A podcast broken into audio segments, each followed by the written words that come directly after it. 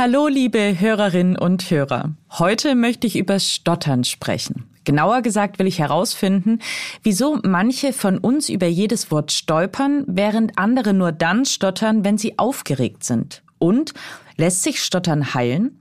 In unserer Rubrik gehe ich außerdem einem modernen Mythos nach. Beherrschen Elektroautos schon die Langstrecke oder muss ich doch alle halbe Stunde nachladen? Kurzum, ich finde heute für euch heraus, ob ihr euren nächsten Urlaub auch mit dem E-Auto antreten könnt. Mein Name ist Elisabeth Kraft und ich bin Wissenschaftsredakteurin bei Welt und ich freue mich sehr, dass ihr da seid. Aha. Zehn Minuten Alltagswissen. Ein Podcast von Welt. Rund 830.000 Menschen in Deutschland stottern und die meisten von ihnen sind Männer. Ihren Ursprung hat die Sprechstörung im Gehirn, und zwar bei veränderten Basalganglien. Mit diesem Teil des Hirns steuern wir unsere Bewegungen. Sprechen stellt unsere Gehirne dabei vor eine ziemlich schwere Aufgabe, denn immerhin sind dabei mehr als 200 Muskeln beteiligt. Als Ursache der Sprechstörung gilt eine genetische Veranlagung. Die Wahrscheinlichkeit, dass Kinder von Stotterern ebenfalls stottern, ist deshalb recht hoch. Betroffene bemerken die Störung oft bereits im Vorschulalter. Ein Großteil von ihnen kann dann so ab der Pubertät allerdings wieder sehr flüssig sprechen. Doch wie genau äußert sich Stottern jetzt eigentlich? Nun unter anderem darin, dass der Redefluss Betroffener durch sogenannte Blocks unterbrochen wird. Das heißt, sie bleiben sozusagen am Wortbeginn oder während eines Wortes stecken. Andere Betroffene, die wiederholen Wörter. Bei vielen bleibt die Sprechstörung ein Leben lang bestehen. Ihre Ausprägung allerdings, sie variiert von Mensch zu Mensch. Die Liste berühmter Stotterer übrigens, sie ist ziemlich lang. Darunter der Schauspieler Bruce Willis, Sänger Ed Sheeran und ja, selbst der US-amerikanische Präsident Joe Biden. Übers Stottern, seine Ursachen und was es für die Betroffenen bedeutet, spreche ich heute mit Professor Martin Sommer. Er war Vorsitzender der Bundesvereinigung Stottern und Selbsthilfe und lehrt heute an der Universität Göttingen. Und er ist selbst Betroffener. Herr Sommer, Stottern beginnt ja im Kopf. Können Sie mir mal so ein bisschen erklären, was genau da im Hirn abläuft? Ja, schönen guten Tag erstmal. Das war lange Zeit unklar. Man sieht keine grobstrukturellen Unterschiede zwischen den Hirn von Stotternden und äh, flüssig Sprechenden. Ähm, erst die letzten 10, 20 Jahre haben da durch Feinuntersuchungen Näheres aufgezeigt. Und man findet offensichtlich eine Faserschwäche der linken Hirnhälfte. Das heißt, es gibt ja in, gerade in der ähm, linken Hirnhälfte eine Reihe von Bereichen des Hirns, die für das Sprechen äh, zuständig sind. Und äh, die müssen sozusagen, damit das äh, zeitlich gut abgestimmt klappt, eng miteinander ähm, sprechen und äh, sich abstimmen. Und dazu äh, sind Fasern nötig, die diese ähm, linkshirnigen Felder miteinander ähm, äh, verknüpfen. Und wir haben vor einigen Jahren festgestellt, dass diese bei Stotternden, bei erwachsenen Stotternden in, de, in der linken Hälfte etwas schwächer ausgeprägt sind. Das spricht dafür, dass sozusagen eine wahrscheinlich erbliche äh, Neigung dazu ist, unflüssig zu sprechen. Und das führt dazu, dass das System störanfälliger ist. Hört man die Sprechstörung denn immer allen Betroffenen an oder ist das auch so ein bisschen ein Mythos?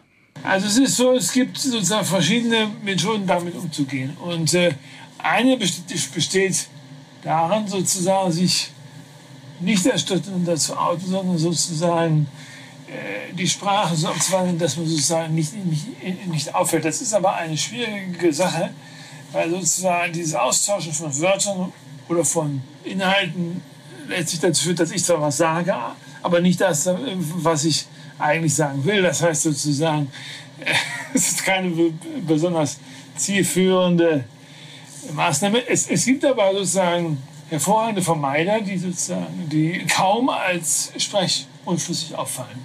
Das äh, geht immer schon in der Schule los. Es gibt sozusagen stotternde Schüler, die, die nicht als stotternde Schüler äh, erfasst werden, sondern als Verhaltens ähm, auffällig. Warum sind denn Männer häufiger betroffen als Frauen? Das ist eine Frage, die wir uns seit vielen Jahren stellen. Wir haben versucht, das zu beantworten. Es ist schwierig, es gibt keine klare Aussage. Es ist ja so, dass sozusagen in der Kindheit ungefähr 5% ähm, anfangen zu stottern, dass die meisten aber wieder äh, verlieren. Vor allem die ähm, Mädchen. Und es könnte sein, dass sozusagen die Mädchen ein bisschen geschickter sind im Finden von Wegen mit dieser äh, Sprechstörung klarzukommen. Letztlich wissen wir es nicht. Jetzt haben Sie ja auch schon angesprochen, ähm, bei den meisten Betroffenen ist es so, dass sie das bereits in der Kindheit entwickeln, diese Sprechstörung. Jetzt gibt es ja aber auch Menschen, die sind erst später im Leben betroffen. Und zwar zum Beispiel, weil sie einen Schlaganfall hatten oder eine traumatische Erfahrung gemacht haben. Auch da gibt es Berichte, dass Menschen beginnen zu stottern. Inwiefern lässt sich das denn miteinander vergleichen?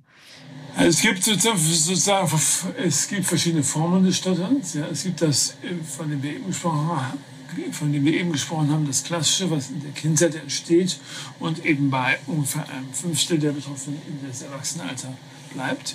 Es gibt aber dann eben auch andere Formen des Stotterns, zum Beispiel solche nach unmittelbarem Schlaganfall oder einer unmittelbaren Schädigung des Hirns. Äh, die sind in der Regel anders, sind seltener, sind auch verschiedener, weil halt unterschiedliche Areale eine Rolle spielen und sind sozusagen anders. Glücklicherweise ist es so, dass das nach den Schlaganfällen oft von selber zurückgeht oder weniger wird. Welche Therapieformen oder Medikamente helfen Betroffenen denn auf ihrem Weg zum flüssigeren Sprechen und wann sollten Betroffene vor allem damit beginnen? Also Medikamente, da gibt es keins, was zugelassen ist. Es gibt, es gibt immer wieder Versuche, aber wir verstehen halt die zentralen Mechanismen noch nicht so ganz gut, um da ein gezieltes Medikament zu entwickeln. Das ist mir einfach versucht worden, klappt nicht. Es gibt sozusagen Stotterbehandlungen, da gibt es die zwei großen Schulen des Fluency Shaping, also ich spreche die ganze Zeit mit weichem Stimmeinsatz und kann dann eigentlich nicht mehr sprechen, um den Preis, dass das Sprechen etwas verändert klingt. Und die, die andere Schule ist halt sozusagen die Stotter Modifikation, wo man sagt, der, der Mensch weiß, wie er spricht, man muss ihm nur zeigen, wie er mit den Blogs umgeht. Das ist das, was bei mir manchmal klappt und heute nicht so gut klappt. Und das ist halt so, dass man aus dem Blog lernt auszusteigen. Also wenn ein Blog kommt oder schon da ist, das weiß man, sanft und kontrolliert die Spannung zu reduzieren und aus dem Blog auszusteigen. Das war Martin Sommer. Danke Ihnen für Ihre Zeit und Expertise. Stimmt das wirklich? Mythos oder Wahrheit? Ich fahre sehr selten Auto, deshalb besitze ich auch keins. Wenn ich mal eins brauche, dann leihe ich mir eins aus. Und dank Carsharing-Apps erwische ich dabei recht oft Elektroautos. Und bisher war ich damit immer zufrieden. Eine Bekannte von mir, die sieht das aber ganz anders. Sie leidet an der Reichweitenangst. Elektroautos hätten eine zu geringe Reichweite und Ladesäulen, die gäbe es auch zu wenig, meint sie. Längere Strecken mit dem E-Auto zu fahren, hält sie für unmöglich. Ich halte das für einen Mythos und schaue es mir deshalb heute mal genauer an. Aktuelle Kompaktwagen mit Verbrennungsmotor, ein VW Golf zum Beispiel, schafft zwischen 750 Kilometer bis 900 Kilometer mit einer einzigen Tankfüllung. Meine Bekannte käme damit nonstop von Berlin nach Bosen. In Italien macht sie nämlich immer Urlaub. Allerdings wäre sie dafür auch knapp zehn Stunden am Stück unterwegs. Meine Kolleginnen und Kollegen von der Autobild, die kennen diese Werte. Auf Testfahrten mit E-Autos ermittelten sie für vergleichbare Fahrzeuge reale Autobahnreichweiten. Sie fuhren bei Tempo 130 circa 370 Kilometer weit. Die Akkus dieser Testfahrzeuge, die fassten dabei 60 Kilowattstunden oder mehr. Hat meine Bekannte etwa recht mit ihrer Reichweitenangst? Immerhin sind 370 Kilometer deutlich weniger als 900. Die Antwort lautet ja und nein. Noch schaffen es erschwingliche E-Autos nicht so weit wie vergleichbare Verbrenner.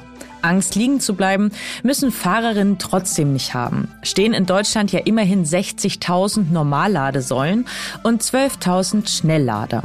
Vor allem letztere interessieren auf Langstrecke. Die Versorgung mit Ladestationen ist in Skandinavien, den Niederlanden, Frankreich und Norditalien übrigens ähnlich gut. Auf der Langstrecke kann meine Bekannte dem Ladefrust mit Routenplaner-Apps oder dem Auto-Navi vorbeugen. So findet sie die besonders schnellen HPC-Säulen. Dort lädt sie nämlich mit 150 Kilowatt oder mehr deutlich schneller als an einer heimischen Steckdose. Wichtig ist außerdem, über welche Ladetechnik und Software das Auto verfügt.